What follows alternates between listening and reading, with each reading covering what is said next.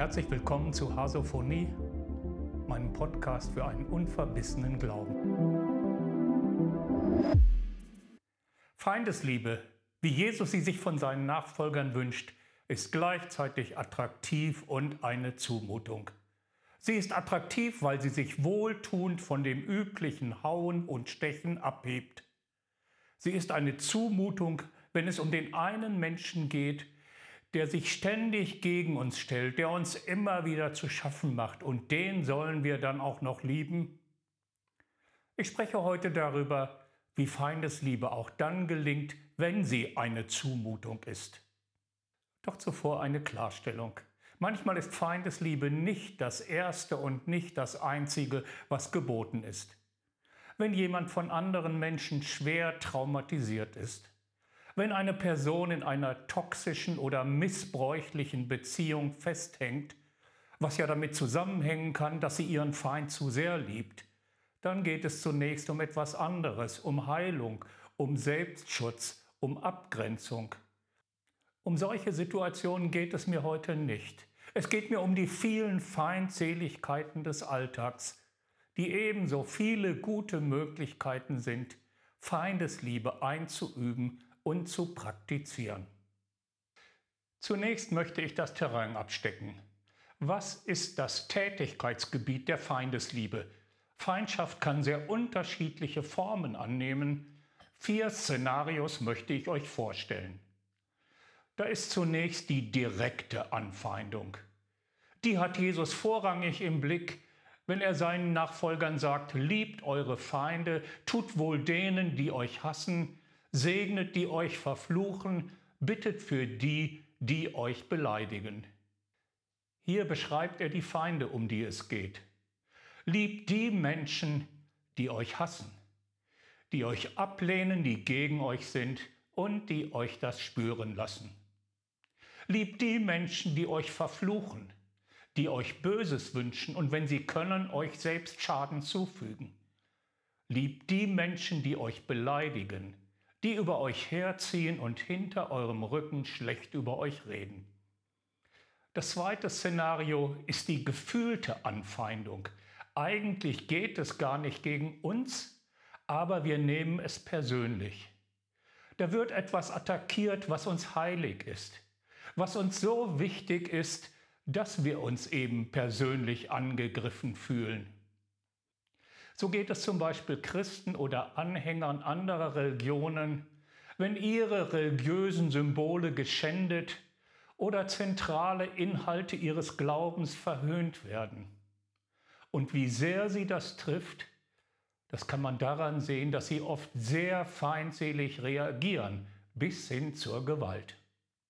Das dritte Szenario ist die ansteckende Feindschaft. Eigentlich sind wir zunächst unbeteiligt. Es geht um andere, die miteinander im Clinch liegen und einander befehden. Daraus entsteht eine Atmosphäre, die dann uns infizieren will, sodass wir doch mit reingezogen werden, dass wir Partei werden, dass auch wir feindselige Haltungen entwickeln. Das findet besonders häufig in den vielen Polarisierungen unserer Zeit statt. Wie schnell mischen wir mit, und zwar auf eine Weise, die nicht uneingeschränkt liebevoll, respektvoll oder sachlich ist. Dann gibt es noch das Szenario der selbsterklärten Feindschaft. Feindschaft geht ja nicht immer von den anderen aus. Es ist ja nicht so, dass wir immer die Guten sind, umzingelt von lauter bösen Feinden, sondern Feindschaft kann von uns ausgehen, wenn wir andere als unsere Feinde ansehen, da ist irgendetwas, was sie tun, wofür sie stehen, was sie äußern. Und das triggert etwas in unserem Kopf. Da springt in unserem Denken das Klappmesser auf und wir holen zum verbalen Gegenschlag aus. Oft bezieht sich das gar nicht auf einzelne Menschen, sondern ganze Gruppen können für uns zum Feindbild werden. All diese Szenarios der Feindschaft können uns überall im Alltag begegnen. Auf größeren Familienfeiern, wenn der gefürchtete Onkel wieder über alles herzieht, was ihn in unserem Land stört. Am Arbeitsplatz, wenn Streit unter den Kollegen herrscht und Mobbing an der Tagesordnung ist. Und im Internet, wo der Krieg der Meinungen tobt. Im Internet kann man das oft besonders gut beobachten. Wenn wir in den sozialen Medien unterwegs sind, dann stellen wir sehr schnell fest, wer über wen herzieht und wer von wem attackiert wird. Das nimmt solch eine Heftigkeit an, dass dafür eigene Begriffe geprägt worden sind. Es gibt die Trolle und es gibt den Shitstorm. Und je größer das Spektrum derer ist, mit denen wir in Kontakt stehen, desto mehr kriegen wir davon mit. Das Spektrum derer, denen ich folge oder mit denen ich auf Facebook befreundet bin, ist sehr breit. Politisch reicht es von der AfD bis zur Linken, theologisch reicht es von fundamentalistisch bis liberal oder gar nicht gläubig, spirituell reicht es von nüchtern bis enthusiastisch oder mystisch und die Denkweise reicht von ich habe die Wahrheit bis zu niemand hat die Wahrheit. Und manche dieser Leute sind füreinander ein rotes Tuch und zwischen ihnen herrscht ein bissiger Ton. Wie gelingt es uns, auf solch einem Terrain der Feindschaft uns selbst der Feindschaft zu enthalten, auf Feindschaft mit Liebe zu reagieren oder eigene Feindseligkeit durch Liebe zu ersetzen? Dafür möchte ich drei Gedanken mitteilen, wie Feindesliebe gelingen kann. Jeweils verbunden mit einer geistlichen Übung der Alltagsspiritualität. Damit meine ich, dass es um Übungen geht, für die wir nicht unseren gewohnten Tagesablauf unterbrechen müssen, sondern die wir an bestimmten Stellen in unseren Alltag einflechten können. Der erste Gedanke ist, Feindesliebe beginnt mit Gott. So begründet Jesus sie ja auch. Wenn wir unsere Feinde lieben, so sagt er, dann erweisen wir uns als Kinder, das heißt als Nachahmer unseres Vaters im Himmel. Und wenn wir ihn nachahmen wollen, dann sollten wir ihm zunächst einmal zuschauen. Sein Verhalten wird so beschrieben. Auch wir waren früher verhasst und hassten einander, aber die Güte und Menschenfreundlichkeit Gottes, unseres Retters, erschien. Das war also auch damals schon so, dass Menschen untereinander verhasst waren. In solch eine Welt sandte Gott seinen Sohn. Und mit Jesus erschien die Güte und die Menschenfreundlichkeit Gottes. Als Jesus kam, ließ er sich nicht von unserer Feindschaft infizieren. Er hielt fest an der Güte und Menschenfreundlichkeit seines Vaters, auch als er selbst äußerst angefeindet wurde. Gott verliert seine Güte und Menschenfreundlichkeit nicht angesichts einer feindseligen Welt. Und wenn wir darüber nachdenken und es in unser Inneres aufnehmen, dann haben wir die Chance, dass etwas, was sich schnell und leicht sagen lässt, für uns zu einer tieferen Realität wird. Damit meine ich die Aussage, Gott liebt alle Menschen, Gott liebt die ganze Welt. Oder wie man es manchmal auch im Internet liest, es geht kein Mensch über diese Erde, den Gott nicht liebt. Das, wie gesagt, lässt sich leicht sagen. Es gibt nun aber etwas, was mehr ist, als dass Gott alle Menschen liebt. Er liebt nicht nur die ganze Welt, sondern er liebt auch den einen, der uns gerade ein Dorn im Auge ist. Und er liebt ihn genauso, wie er uns liebt. Wenn wir uns von dieser Liebe Gottes anstecken lassen, dann befähigt sie uns, auch so aufzutreten wie er. Dass wir dann auch mit Güte und Menschenfreundlichkeit in feindselige Situationen hineingehen können. Doch dafür müssen wir uns klar machen, wie Gott das eigentlich schafft, allen Menschen mit Liebe zu begegnen. Nun, er sieht in jedem Menschen etwas Liebenswertes und Wertvolles. Denn er sieht die Menschen so, wie er sie eigentlich gemeint hat. Er sieht sein Bild in ihnen. Er sieht das in ihnen, was sie sein würden, wenn sein Bild in ihnen vollkommen wiederhergestellt wäre ohne Entstellung und Verzerrung. Das können wir in der Bibel an einigen Stellen sehen, wenn Gott oder Jesus Menschen einen neuen Namen geben.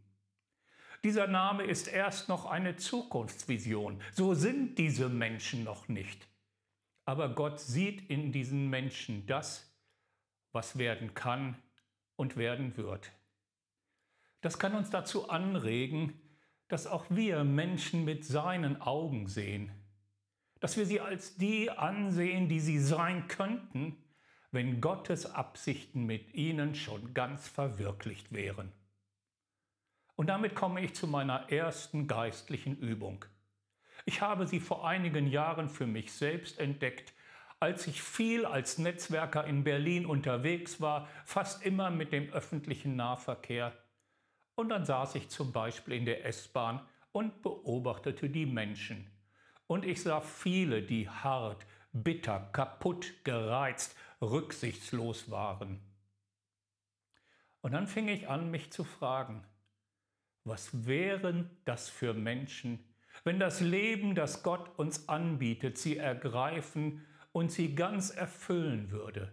Und dann sah ich auf einmal ganz andere Menschen vor mir mit einer positiven, freundlichen Ausstrahlung. Menschen, die weich und liebevoll waren, anderen zugewandt, denen sie dienten. War es Gottes Offenbarung? War es meine eigene Fantasie? Ich weiß es nicht. Ich weiß nur, dass diese geistliche Übung mein Herz für Menschen erwärmt hat, denen gegenüber es sonst kalt geblieben wäre. Diese geistliche Übung verschafft uns einen visionären Blick. Wenn wir über unsere Feinde nachdenken, dann können wir uns die Frage stellen, was wären das für tolle Menschen, wenn harte Herzen wieder weich würden, wenn Wunden geheilt würden, wenn die Gnade Gottes sie berühren oder sie ganz neu und viel tiefer berühren würde, wenn sie vollkommen erlöst wären. Mein zweiter Punkt ist, Feindesliebe wächst durch Empathie. Empathie hat etwas damit zu tun, dass wir andere Menschen verstehen wollen eben auch unsere Feinde. Das bedeutet nicht, dass wir allem zustimmen, wofür sie stehen. Das schließt nicht aus, dass wir manches gefährlich finden, weil es die Demokratie untergräbt oder den Glauben anderer. Auf der Sachebene kann es dann richtig sein, Stellung zu beziehen. Aber man kann kritisieren und streiten ohne dabei die Liebe zu verlassen, trotzdem dem anderen zugewandt und ihm gegenüber respektvoll zu bleiben. Das gelingt vor allem, wenn wir auf der menschlichen Ebene gleichzeitig ganz andere Fragen stellen. Warum kommt Ihnen das angemessen vor, wie Sie denken und handeln? Wie sind Sie dazu gekommen? Welche Erfahrungen stehen dahinter? Damit bin ich bei der zweiten geistlichen Übung. Wir stellen uns die Frage, was geht in unseren Feinden vor? Wie sieht es wohl in ihnen aus? Was steckt hinter der Fassade? Wenn wir solch eine Frage stellen, dann wirkt sie zunächst sinnlos, weil wir darauf keine Antwort bekommen werden. An den wenigsten Menschen sind wir so dicht dran, dass wir sie danach fragen können. Und von denen, die wir fragen könnten, würden die wenigsten uns eine ehrliche Antwort geben. Die Frage, was geht in einem anderen vor, macht uns nicht klüger. Wir sammeln dadurch keine Informationen, sondern sie verändert unsere eigene Haltung. Durch diese empathische Frage begegnen uns Menschen, und nicht nur Meinungen und Verhalten. In vielen Feindseligkeiten werden ja die anderen dehumanisiert. Man sieht sie nicht mehr als Menschen, sondern man verpasst ihnen ein Label, das sie reduziert auf das, was sie falsch machen. Sie sind Nazis, sie sind Irrlehrer, sie sind Werkzeuge Satans. Diese Frage, was geht wohl in ihnen vor, wie sieht es in ihnen aus, rehumanisiert sie.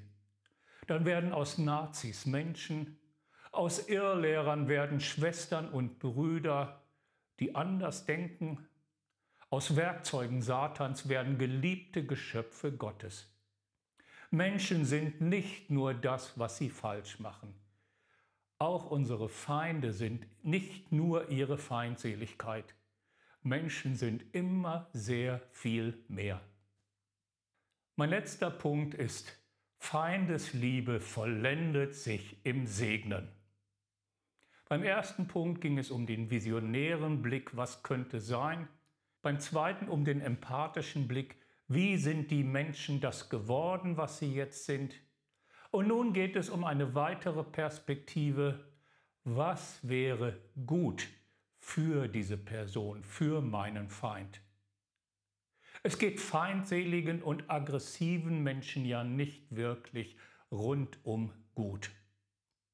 Das sind zum Beispiel die, für die Feindseligkeit zur Gewohnheit geworden ist, die ständig aggressiv reagieren.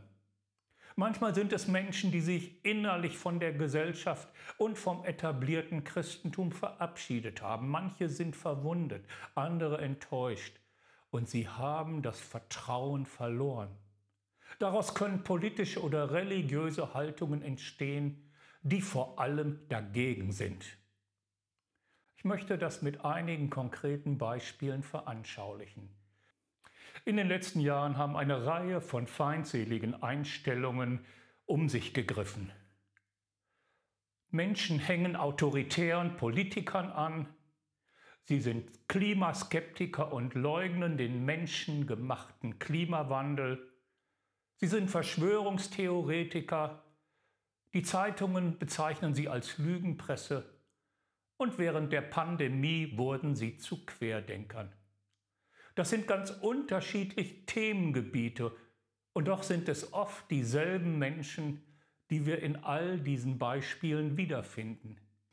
Denn sie alle haben einen gemeinsamen Hintergrund und dieser ist ein tiefes Misstrauen. Menschen misstrauen den etablierten Politikern und deswegen glauben sie Populisten, die dieses Misstrauen bedienen. Menschen misstrauen der Wissenschaft, die angeblich interessengeleitet ist und uns nicht die Wahrheit sagt, sondern das, was bestimmten Gruppen nützt. Menschen misstrauen der offiziellen Darstellung darüber, wie die Dinge in der Welt ablaufen. Da muss doch etwas hinter den Kulissen spielen, was wir nicht erfahren. Das auf der Bühne ist doch nicht das eigentliche Geschehen. Die wahren Drahtzieher sitzen im Backstage-Bereich. Es gibt ein tiefes Misstrauen gegen die Medien, die uns ja angeblich doch nur Fake News vermitteln und das, was wirklich ist, verschweigen.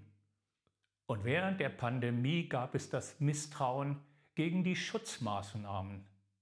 Der Staat will uns doch nur unsere Freiheit nehmen und uns gefügig machen.